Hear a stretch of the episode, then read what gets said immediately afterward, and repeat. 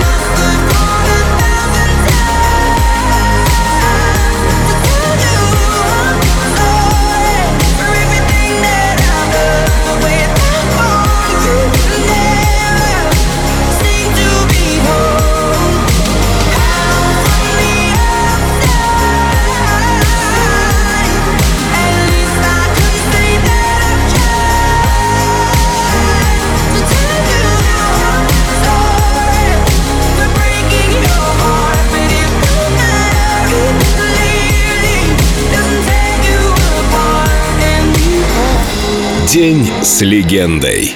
День с Адель. Только на Эльдо радио.